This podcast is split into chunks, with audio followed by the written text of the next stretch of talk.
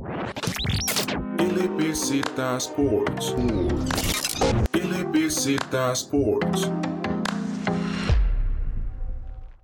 Bienvenidos y bienvenidas a un episodio más de LBZ Sports. Seguimos con el episodio semanal de, sobre la NBA y tenemos varios temas, un, un, mix de todo. Tenemos lesiones, tenemos trades, también varios equipos. Uno, vamos a hablar de un par de equipos, uno que viene con una buena racha en cuanto a victorias y otro que pareciera no puede, no puede ni siquiera ganar un partido, aunque dijeran los jugadores que si no ganan los despiden al día siguiente pero vamos entonces con todos estos temas un poco mixtos es, esta semana y como todo y como siempre Alejandro Echandi me acompaña el día de hoy. Hola David, sí, vamos a repasar otra semana de NBA, más noticias, lastimosamente algunas de las estrellas, algunas de los jugadores que estaban siendo figuras esta temporada se lesionaron. Yo estoy hablando del caso de LeBron James y la Melo Ball, que tal vez son las dos lesiones más importantes que se dieron en los últimos días, pero comencemos David, otra semana emocionante donde vemos que hay equipos que van para arriba, otros para abajo. Yo creo que esa pelea por playoffs cada vez se pone más interesante. Así es, Alejandro. Y vamos primero con un LeBron James que es, digamos, el nombre más, obviamente el nombre más grande entre estos dos jugadores. Y un LeBron que sufrió una lesión en el tobillo el partido del sábado contra los Atlanta Hawks, que de paso sea, eh, los Lakers terminaron, terminaron perdiendo el juego porque la lesión de LeBron vino apenas en el segundo cuarto y, no, y en los primeros minutos de, de este. Entonces, eh, los Lakers tuvieron que jugar la gran mayoría de su, del partido sin LeBron, lo que les dificultó obviamente mucho la parte ofensiva y una lesión que en el momento se veía bastante preocupación en redes sociales por parte de los aficionados porque la lesión se produce cuando un jugador de los Hawks, digamos, choca con la pierna de LeBron y entonces el tobillo, el tobillo se le dobló, pero de una forma diferente, como normalmente vemos estas lesiones de tobillo, donde más bien la dobladura fue como hacia adentro, de, como hacia adentro del, del, del, cuerpo, al contrario que normalmente vemos que los jugadores cuando se doblan el tobillo es con el, con el tobillo viendo hacia el suelo. Sí, una lesión bastante importante para el equipo de los Lakers, un equipo que vemos que ya hace varias semanas no tenía a Anthony Davis, su segunda figura, y ahorita se le da a LeBron James, entonces yo creo que es el momento para ver de qué están hechos esta banca de los Lakers jugadores como Dennis Schroeder, que no ha tenido la mejor temporada, es el momento que aparezca, Montrezl Harrell, que sí ha tenido una temporada bastante efectiva, también va a tener que tener un rol más importante, el propio Kyle Kuzma, que es un jugador bastante criticado en este equipo, pero un equipo de los Lakers que va a tener como va a tener que encontrar la forma de mantenerse por esta lucha en el oeste, porque los dos sabemos que es una conferencia bastante tallada, donde vemos que hay equipos a dos, tres juegos, y si este equipo de los Lakers se duerme, cuando, eh, cuando vuelvan Anthony Davis y LeBron James van a tener que ponerle mucho para entrar en una buena posición en el oeste y el punto es que lleguen más bien descansados para, para los playoffs. Así es, y el problema en estos momentos, pues es como mencionaste, en estos momentos ambos, eh, el equipo está tanto sin, ahorita va a estar sin LeBron y de todas formas en estos momentos ya está sin Anthony Davis, entonces está, está ahorita sin sus dos grandes figuras, los dos donde principalmente corre la ofensiva de ambos jugadores y que, como mencionaste en estos momentos, LeBron estaría, los primeros reportes eh, dicen que estaría fuera entre tres y cuatro semanas mínimo. Habría que ver, viendo, viendo que es LeBron James de la lesión, entonces habría que ver si, digamos, siendo él y la forma en la que ya sabemos que se ha cuidado para prolongar su carrera lo más que se pueda, ver si su cuerpo logra reaccionar tal vez de una forma más acelerada y reducir un poco ese tiempo fuera, pero en momentos son entre 3 y 4 semanas y Anthony Davis eh, de momento le queda una semana más fuera antes de que sea reevaluado y determinar si puede regresar a la cancha o no. Entonces, Anthony Davis todavía no tenemos certeza de cuándo vaya a volver, porque apenas es que lo reevalúen y ahí es donde se determina si vuelve o no. Igual con LeBron, cuando termina estas 3, 4 semanas, se le reevalúa y se determina si vuelve o no. Entonces ahorita el problema es más que todo eso. Sí, y un Anthony Davis que sabemos que es un jugador bastante delicado, por así decirlo, con las lesiones. Es un jugador que, como es un jugador tan grande, cuando tiene lesiones es bastante delicado. Entonces los equipos normalmente lo cuidan mucho y yo creo que no va a ser la, la, excepción los Lakers. Entonces yo creo que cuando lo vuelvan a evaluar, mínimo van a ser dos semanas más, porque es un jugador, como dije, que, que lo necesita para playoffs, es la segunda figura, el segundo anotador, que vemos el peso que tuvo y la importancia que tuvo en los playoffs pasados, prácticamente fue la figura con LeBron James, hasta tomar los triples más importantes. Entonces yo creo que los Lakers tienen que bajarle un poco el acelerador y encontrar jugadores que, que den la cara en este momento, mantener el equipo a flote. Claramente yo creo que van a bajar uno o dos posiciones en el oeste, pero, pero no creo y no, no veo la necesidad de que el equipo trate rápido de que sus figuras vuelvan a, a la cancha. Lo que sabemos en estos momentos con los Lakers es que lo que necesitan, bueno, lo que los Lakers necesitan en este momento, más que todo es mantenerse, tratar de mantener esas, eh, en esas posiciones de todavía estar en playoffs, si bajan, que no sea tal vez por ahí la sexta posición, para que no tengan todavía que pelear en el play-in tournament, pero por lo menos no bajar mucho en las tablas, porque sabemos que en el momento en el que están en los playoffs, lo que es el tema de, de las posiciones a LeBron en realidad no le importa tanto. LeBron puede llegar a las finales ya siendo cuarto, quinto, hasta sexto si, si él quisiera, y, aquí lo que, y lo, importante es eso y lo que tendríamos que ver está, está más que todo en eso. Desde que LeBron salió lesionado, perdieron contra los Atlanta Hawks, el domingo perdieron contra los Phoenix Suns y se viene por lo menos un partido contra los Pelicans que pueden ser peligrosos porque con los Pelicans una de dos o en un partido parecen el mejor equipo de la, de la NBA o en el otro pareciera que no saben jugar ninguno y después se vienen unos Sixers que, bien, que todavía sin Joel Embiid vienen jugando muy bien, Cavaliers y ahí van siguiendo todos los, los equipos, entonces podríamos ver uno, uno Lakers con una, con una seguidilla de derrotas o con con una victoria de vez en cuando. Y ahí, hablando un poco de la lesión de LeBron James, vemos que las estrellas normalmente, o esta temporada, se han lesionado bastante. Es, es común en realidad en la NBA que las estrellas se lesionen, pero lastimosamente se lesiona LeBron James, un jugador que, como dice David, lo que ha buscado es evitar lesiones para que su, su carrera sea larga y lo ha logrado. En realidad es un jugador que pocas veces se lesiona, pero ante esta lesión tan importante, abre la duda y comienza el debate de quién puede ser el MVP esta temporada. Vemos que para mí, Joel Embiid, lo dije repetidamente, era el candidato número uno, ya primero en esa carrera por el MVP se lesiona y yo creo que ya queda fuera prácticamente de competencia. Y ahora le pasa lo mismo a LeBron James. Yo creo que después de Joel Embiid venía LeBron James teniendo bastantes buenos números y además de eso estaba la historia, la historia de que LeBron James ha sido uno de los mejores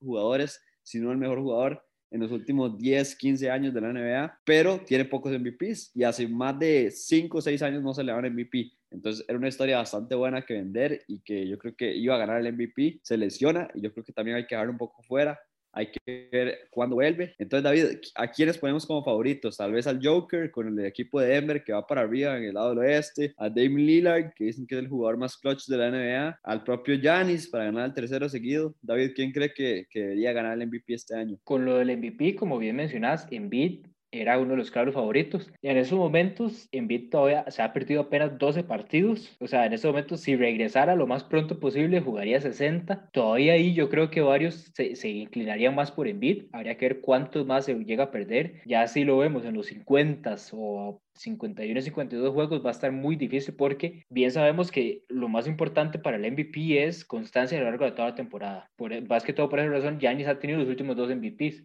porque lo hemos visto jugar todos los partidos casi de toda la temporada y en, de una manera excelente como ha jugado las últimas dos temporadas. Y ahí es donde entra la duda, que es algo que se dice todos los años. ¿Cuántos juegos es suficiente para decir, ok, él va en el MVP y él no? En este momento esto es lo que vamos a ver más que todo con LeBron y con Joel Embiid. Y si nos ponemos a pensar también, es algo que todos los años, en realidad todos los, jugadores juegan, que, que ganan el MVP, juegan gran parte de la temporada. Los últimos, el último que, que no jugó digamos, que, que, se perdió varios partidos en la temporada y ganó el MVP fue Allen Iverson en el 2000, la temporada 2000-2001 y para ese momento Iverson jugó 71 partidos, se perdió 11 nada más y ha sido uno de los que más ha perdido en los últimos años.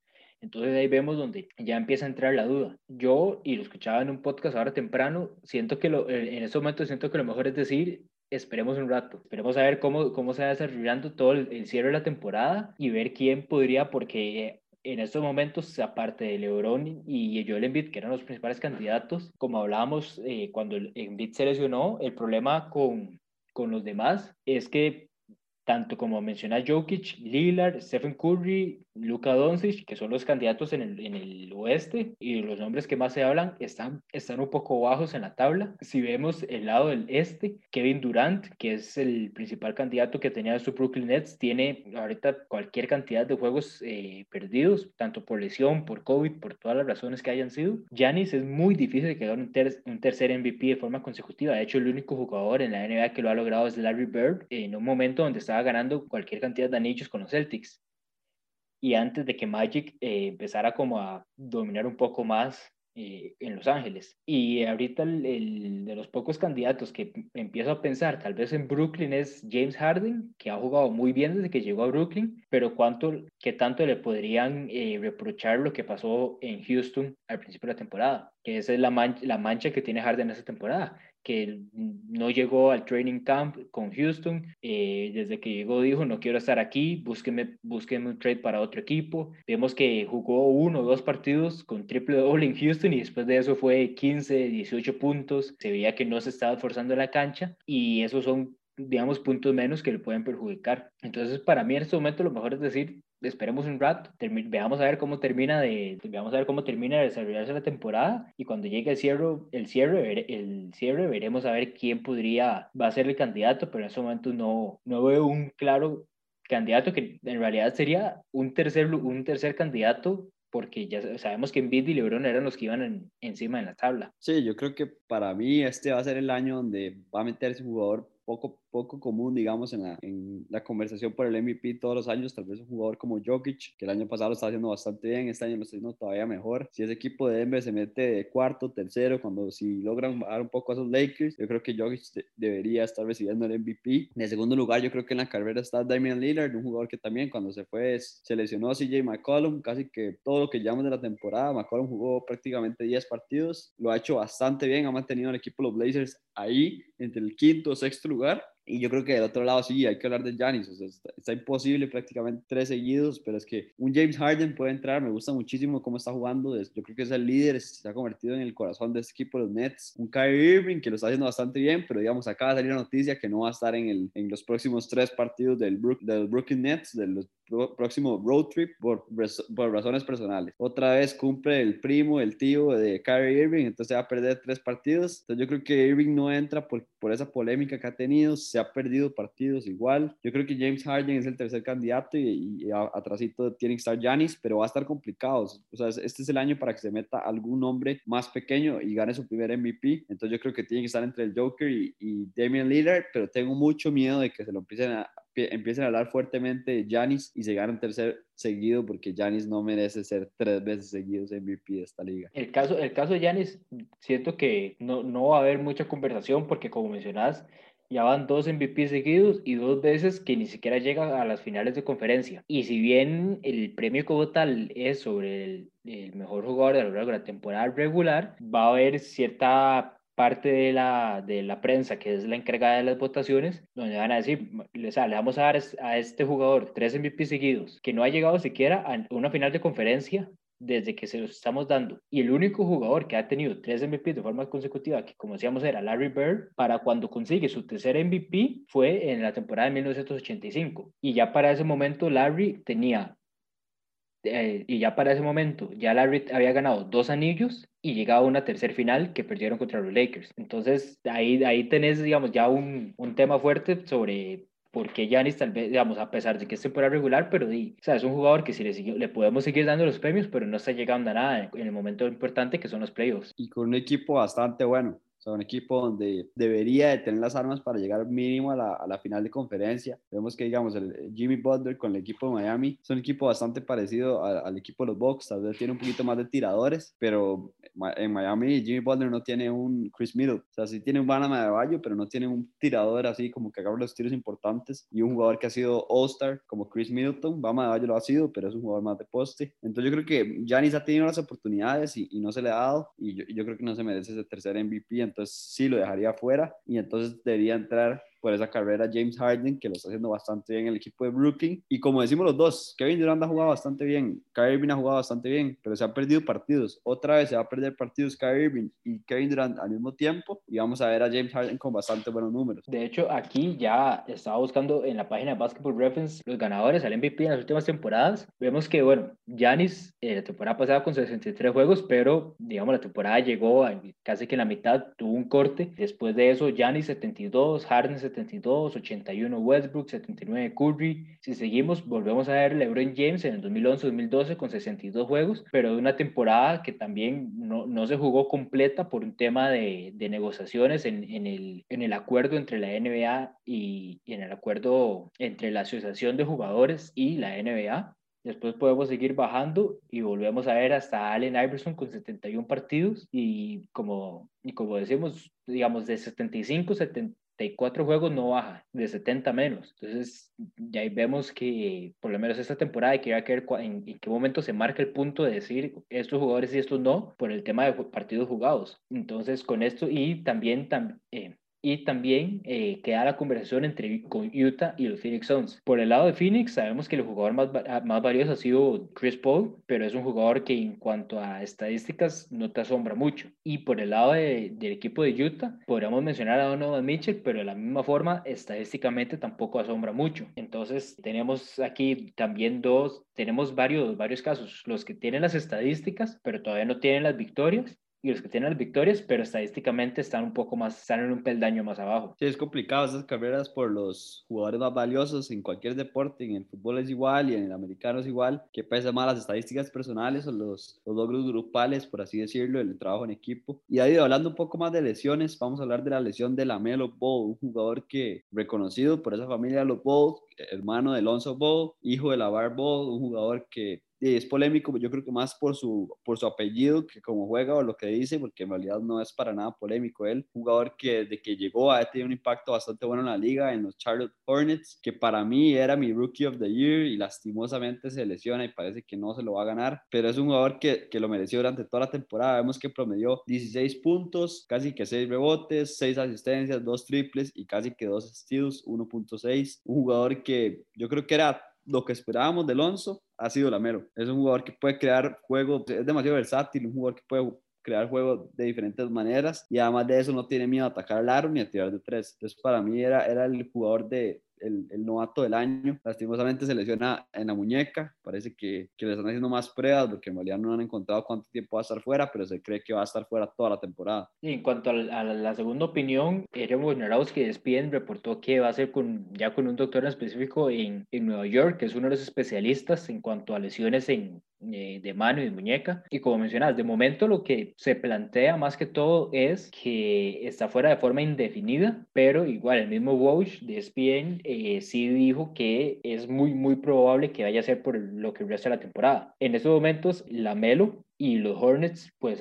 apenas han jugado 41 juegos de 72, lo que quiere decir que todavía a este equipo le hace falta 31 juegos, o sea, queda por lo menos más de un tercio de, de la temporada. Entonces, como decís, en estos momentos, si, si no vuelve a jugar en lo que resta de temporada, pues tenemos, tenemos otra vez un caso parecido al de Zion Williamson, tenemos un caso parecido al de Joel Embiid, más parecido al de Embiid que el de, que el de Zion, pero un caso en donde sabemos que este es el mejor, el mejor rookie que hemos visto este año, pero estuvo solo la primera mitad de la temporada. Parecido con el MVP, entra otra vez a la, a la, ecuación la parte de los juegos jugados por cada uno. Y si bien tal vez en, en, en cuanto a rookies, digamos que quitando la Melo, podemos buscar otro candidato nuevo, siento que digamos, como digo, la, la Melo era el que, el que llevaba la, el, el líder, como mencionabas, estaba de segundo en puntos, estaba en primer lugar en cuanto a asistencias y robos, iba empatado como, un, como distribuidor, estaba empatado en, en, en, cuanto a rebotes conseguidos, entonces la Melo estaba teniendo una muy, muy buena temporada, pero que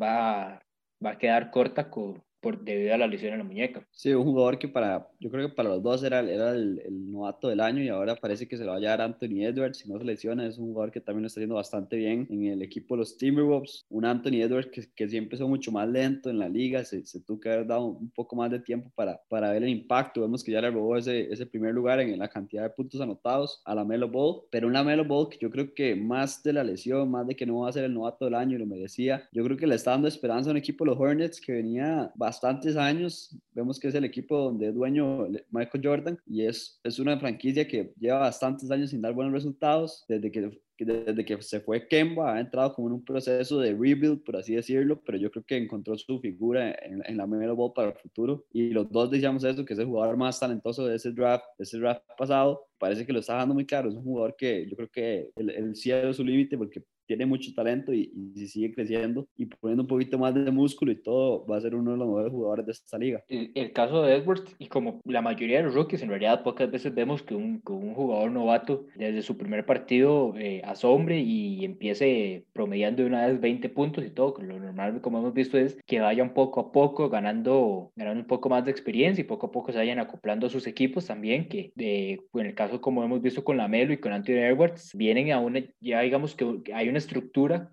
y tienen que empezar a acoplarse. Como vemos, no, es, no, no han sido jugadores que, que, desde que llegan demandan el balón, sino que ambos entran en, el, en la expectativa de, que juego, que, de juego que ya hay y aprovechan las oportunidades que se les dan. En el caso de Edwards, como mencionas, empieza un poco lento. De hecho, en los primeros dos meses, lo que es eh, diciembre, enero, Edwards promedió apenas 13 puntos por partido y tenía eh, tres rebotes, una asistencia por juego, y en estos momentos lo que ha sido febrero o marzo, lo tenemos con 19 puntos por partido, tres asistencias y cinco rebotes por juego. Vemos que se ha, se ha, sentido mucho mejor, igual que con cualquier otro rookie, tiene sus puntos altos y bajos. Recientemente contra Phoenix, los últimos dos partidos que ha tenido este equipo de Minnesota contra Phoenix, tuvo un juego de 42 puntos, que sería su career high en estos momentos, pero el siguiente día tuvo 11 puntos. Obviamente, en, eso entra en juego que llego, llegas una noche de echas 42 y al siguiente día que Phoenix te dice, suave un toque, papito, ya vimos que ya vimos qué es lo que nos hiciste el juego pasado y ahorita vamos a corregir lo, lo que nos hicimos mal en defensa y no nos vas, no nos vas a hacer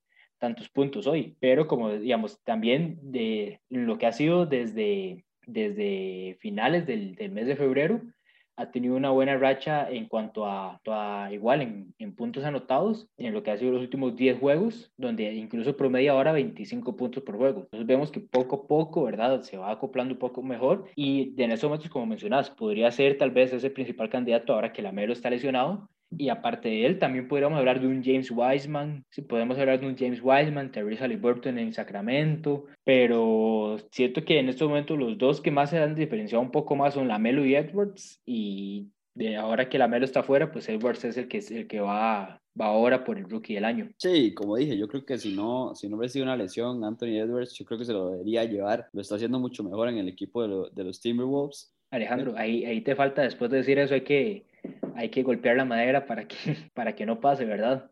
Sí, sí, sí. Para que, para, que no, para que no seamos nosotros los culpables después de que Edwards también se pierda el resto de la temporada. No, no, no, no se va a lesionar Anthony Edwards, ya están las lesiones de la temporada, ya no va a haber más importantes. Pero sí, un jugador que, como dije, está creciendo muchísimo, un equipo de los Timberwolves que tiene un proyecto donde no se está viendo, en realidad no se ha visto para nada bien. Vemos que Cat este año ya, ya ha estado mucho más sano, digamos, en la segunda parte de la temporada. Esperemos que siga sano también. Ojalá, porque lo tengo en un fantasy y, es muy importante. Es un jugador que siempre que juega pone sus buenos números. Además de eso, D'Angelo Russell también muy lesionado. Pero un equipo de los Timberwolves que el proyecto está un poco indeciso, entonces le cae bien que, que un rookie esté jugando de esa gran manera. Vayamos a las partes de los trades de una forma un poco más rápida para también tener tiempo para hablar de un par de equipos al final de este episodio. Empezamos con uno de los equipos de la casa aquí en el LZ Sports con el Miami Heat adquiriendo a Trevor Ariza por Majors Leonard, un pick de segunda ronda que se daría en el 2027 y un intercambio que en realidad se da más que todo por un tema monetario, se da más que todo porque en estos momentos Mace Lerner está lesionado y Trevor Ariza ni siquiera estaba viendo, ni siquiera estaba cerca del grupo en Oklahoma. Que para cuando vi el, cuando anunciaron el trade, la verdad es que yo no recordaba que Trevor Ariza estaba en Oklahoma en estos momentos. Yo tampoco, en realidad, yo pensé que estaba todavía en los Pacers. Un jugador que en los últimos años no ha, no ha, participado mucho de la NBA, pero antes de eso, en el equipo de Houston y en equipos donde eran contendientes lo hacía bastante bien. Típico jugador, ya hemos hablado de él, jugador que lo que trae es triple, y buena defensa. Entonces yo creo que es un, un, buena, una buena adquisición para el equipo Miami, que yo creo que Miami es de los equipos más mordidos en eso. Es el equipo que más busca a los jugadores, esos role players que pueden complementar el equipo. Me gustaría más que algunos otros contendientes lo busquen. El equipo Utah Jazz le hubiera servido bastante, un, Trevor Ariza. Entonces, me gustaría que otros equipos también busquen estos jugadores, pero, pero bien por Miami. Incluso muy parecido a, este caso de Ariza, pues también podemos ver el de Andre Guadala la temporada pasada cuando, estaba en Memphis, prácticamente en minutos, igual no estaba cerca de, de, del equipo, no, Iguala no, no quiso siquiera jugar. Obviamente, como sabemos, Iguala no es la gran estrella, pues no hay mucho problema, parecido tal vez al caso de James Harden, pero Iguala no, digamos, no se sentía conforme con con ser, digamos, un, un, jugador de rol en un equipo que no iba a estar, o por lo menos que pensaba él, no iba a estar cerca de playoffs, aspiraciones al título. Al final los Grizzlies sorprendieron un poco entrando a playoffs. Eh, bueno, estándose muy cerca de, de, llegar a los playoffs, fue, en, en, la burbuja donde los Blazers tomaron un poco más de, de impulso y sacaron a, a Memphis, pero en un, un, caso muy parecido donde Iguodala está sin jugar, no está cerca del equipo en Memphis y de la misma forma eh, Miami llega, le da a, Memphis un, jugador joven, Justin Winslow, que no estaba teniendo mucho juego en Miami por un, tema más que todo de lesiones. Winslow llega a Memphis, igual lo mandan a Miami y ahora vemos un caso parecido más que todo con Trevor Ariza. Además de eso, se quita a Miami a, a Myers Leonard, que es un jugador que ya sabemos toda la polémica que tuvo en ese stream de, de Warzone que estaba haciendo. Dijo un insulto un poco racista, semita, contra los judíos y que le generó mucho, mucha controversia. El equipo de Miami lo, regañó bastante fuerte, lo multó y todo. Entonces yo creo que se quita otro problema encima. Entonces yo creo que mató dos pájaros de un tiro el equipo de Miami. Y además, como habíamos hablado antes, Maryland estaba lesionado. Entonces en realidad también, pues, la lesión, la polémica que tuvo ahí por ese tema por ese insulto que dijo, saca a Leonard, se saca dos problemas y trae un jugador que le puede aportar en cancha. El próximo que tenemos es PJ Tucker, que después de un largo tiempo reclamando también en este equipo de Houston, incluso apartándose del equipo porque no, no quería seguir y quería que le buscaran también oportunidad con un equipo contendiente, porque vemos que Houston en esos momentos, incluso vamos a hablar de ellos un poco más tarde, pero no está jugando absolutamente nada. Quería estar en un equipo contendiente y los Milwaukee Bucks son los primeros en hacer una oferta por DJ Wilson, DJ Wilson, DJ Augustin. Ahora dicen que va a haber una, que Houston va, va a tener unas cuantas fiestas ahí después de este trade. Entonces, DJ Augustin, DJ Wilson y un pick de primera ronda de Milwaukee a Houston y también los, los, los Rockets mandaron un pick de primera ronda a este equipo de Milwaukee. Bueno, el equipo de los Bucks consigue a un jugador en PJ Tucker que es de lo mismo, es un jugador que trae bastante defensa, trae el tiro exterior de tres, que me gusta mucho más que Trevor Ariza, un jugador que es experimentado, muy físico. Entonces me parece un, muy buen trade del equipo de los Bucks que también quiere, quiere hacer un buen run en, ese lado del oeste. Yo creo que otra vez tiene el cuadro para hacerlo y hay que ver si Yanis da la cara por este equipo y, los lleva por lo menos a la final de conferencia porque yo creo que ya toca. Todos, todos estos movimientos en, en primera instancia son más que todo por un tema de reforzar las alineaciones, de traer un poco más de experiencia a cada uno de los equipos para esos momentos de, de, de, de esos momentos finales en los playoffs y que la próxima semana que ya se acerca lo que es el, el deadline para, para los trades y también vamos a ver muchos jugadores que van a que van a ser separados de los equipos después de que después de que pase el trade deadline como el que es el caso de la Marcus Aldridge, Andrew Drummond, que son jugadores que si no les si no encuentran un trade en esos próximos días, probablemente los veamos a ver que que vayan a ser separados del equipo y van a estar en el mercado como agentes libres por contratos eh, bastante bajos y que para, el, para lo que te pueden traer tanto Drummond como la Marcus Aldridge a la cancha, eh, como llaman, sería una, sería una ganga que conseguir a ambos. De, incluso el mismo la Marcus Aldridge ya se, se habla mucho que Miami es uno de sus principales, uno de sus principales destinos. Me gustaría Boston, un equipo de Boston que debería estar ahí en, push por ese jugador, porque ya hemos hablado que el equipo de Boston lo que necesita es un jugador grande, unos Boston Celtics que están ubicados en la sexta posición, abajo de Miami con el mismo récord, ah, no, con un, un, un, gane menos, un equipo de Miami que está viendo, lleva tres partidos seguidos perdidos. Está en una mala racha ahí en Miami Heat. Ahí antes David en el podcast pasado estaba rajando del equipo de Miami. Y ahorita estoy viendo la tabla y están abajo de los Atlanta Hawks. Se complica esa conferencia del este que ya hemos dicho que es de altos y bajos. Y yo creo que las dos constantes son nada más el equipo de los Brooklyn Nets y el equipo de los Sixers que están dominando esa conferencia. Pero sí, yo creo que el equipo de Boston debería dar, de dar un poquito más de, de atención a esos trades porque les serviría bastante. Y es un equipo que ya sabemos que todos los años dicen que van a llegar lejos y, y también se está quedando corto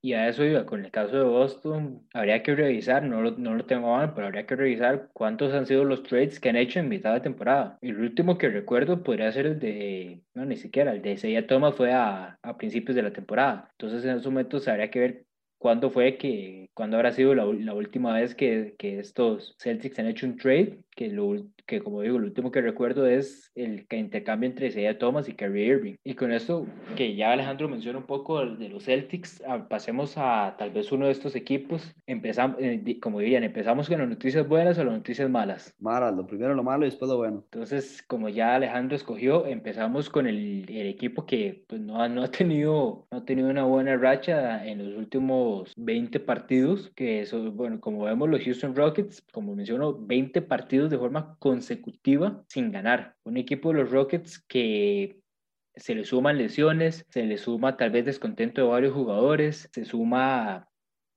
no sé, que el equipo no, desde que empezó tal vez con, e, con, esa polémica con James Harden, no ha logrado tener una unión de grupo y, en, la, y en, la, cancha se, se, nota cuando se ve un partido de ellos donde no, no, no están en, el mismo, no se comunican de la forma que tienen que ser. Se ven también de cierta forma como caídos. En esos momentos los Rockets 20 consecutivos perdiendo y aún así no son los últimos en el oeste los Timberwolves siguen teniendo ese último lugar, pero en cualquier momento siento yo los Timberwolves los, deberían de pasar ya. O sea, Increíble lo del equipo de los Houston Rockets, un equipo que, si nos ponemos a pensar, iba a 11-10. Iba a 11-10 y ha perdido 20 seguidos y ahora va a 11-30. Increíble, nunca he visto un equipo que perdiera 20 partidos seguidos. De todas las veces que he visto NBA nunca lo había visto. Qué mal los Houston Rockets, qué importante era James Harden para este equipo. Como dije, yo creo que James Harden es el corazón del equipo de Brooklyn y claramente era el corazón del equipo de Houston.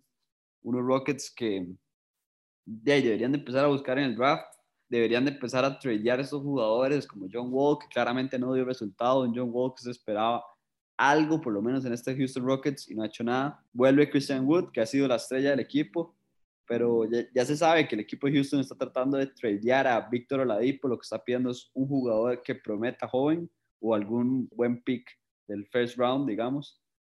Pero sí, eso es lo que debería hacer este equipo de Houston, ya deshacerse de estos jugadores para, para tanquear un poquito y esperar a que el equipo se vaya formando con, con, de acuerdo con el draft y adquiriendo jugadores jóvenes. Aquí revisando, aunque sorprende un poco, han habido rachas de rotas consecutivas eh, aún más grandes que las de este equipo de, de Houston. Algunas son como combinadas, tomando en cuenta con el cierre de temporada y el arranque de la nueva temporada, pero en esos momentos de rachas de, de esta rachas así como la de los Houston Rockets. En una misma temporada tenemos a los Cavaliers en el 2010-2011, el año uno de los años después que LeBron se fuera, 26 partidos. Tenemos a los Sixers en el 2013-2014 con 26. Después vemos los Vancouver Grizzlies en sus primeros años en la, en la NBA con 23 derrotas, los Denver Nuggets y los Charlotte Bobcats con 23 también.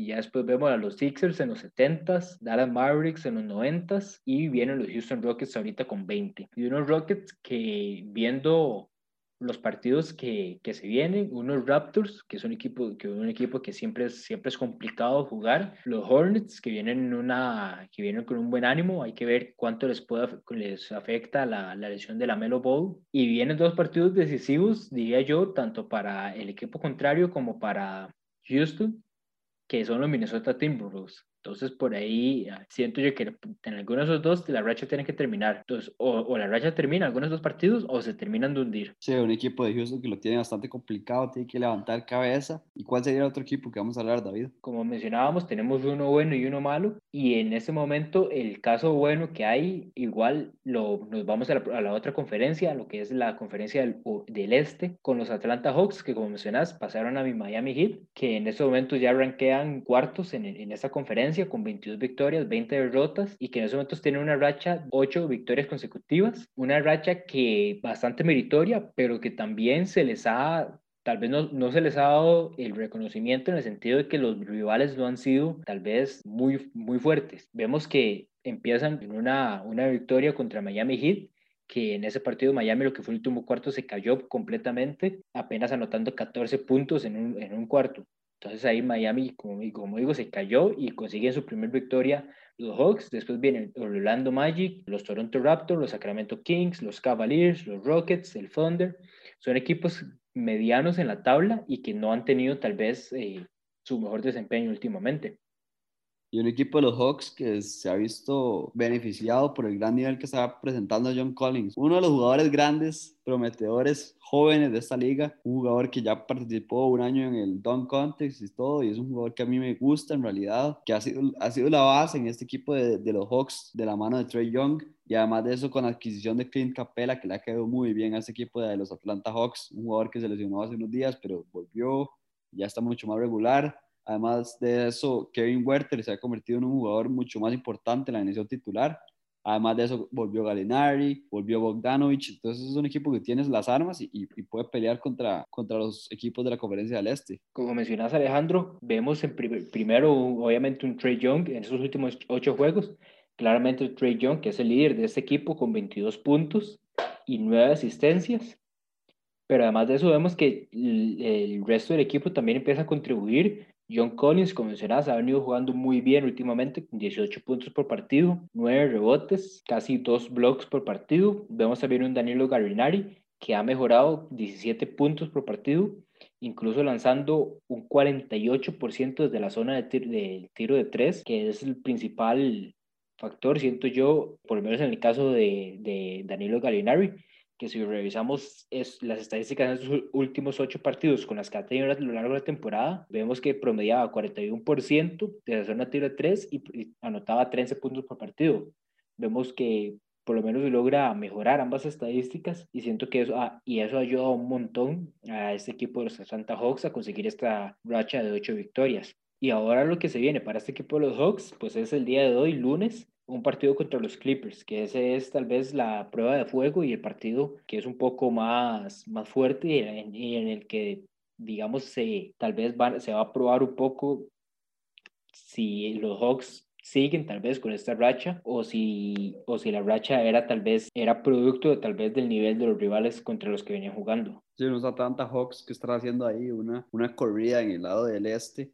Vemos que este equipo desde la desde el off-season sabíamos que era un equipo que buscaba eso, entrar a playoffs. Le costó un poco arrancar, lo vimos entre los últimos lugares del este y ahorita lo está haciendo bastante bien, entonces creo que si va a entrar a playoffs, hay que ver qué tan alto llega. Y con esto hoy llegamos al cierre de nuestro podcast. Con ustedes repasamos otra semana de NBA. Muchas gracias por escucharnos. Les trajimos las últimas lesiones. Ojalá no hayan más lesiones en esta temporada de NBA. Una temporada que sí ha sido complicada, pero cada vez está viendo mejor. Menos casos de COVID cada vez. Esta vez ni siquiera hablamos de COVID en realidad y eso es un punto positivo. Les recuerdo seguirnos en redes sociales, Facebook, Instagram, Twitter como LBZ Sports y nos vemos la próxima semana. Gracias David y gracias por escucharnos.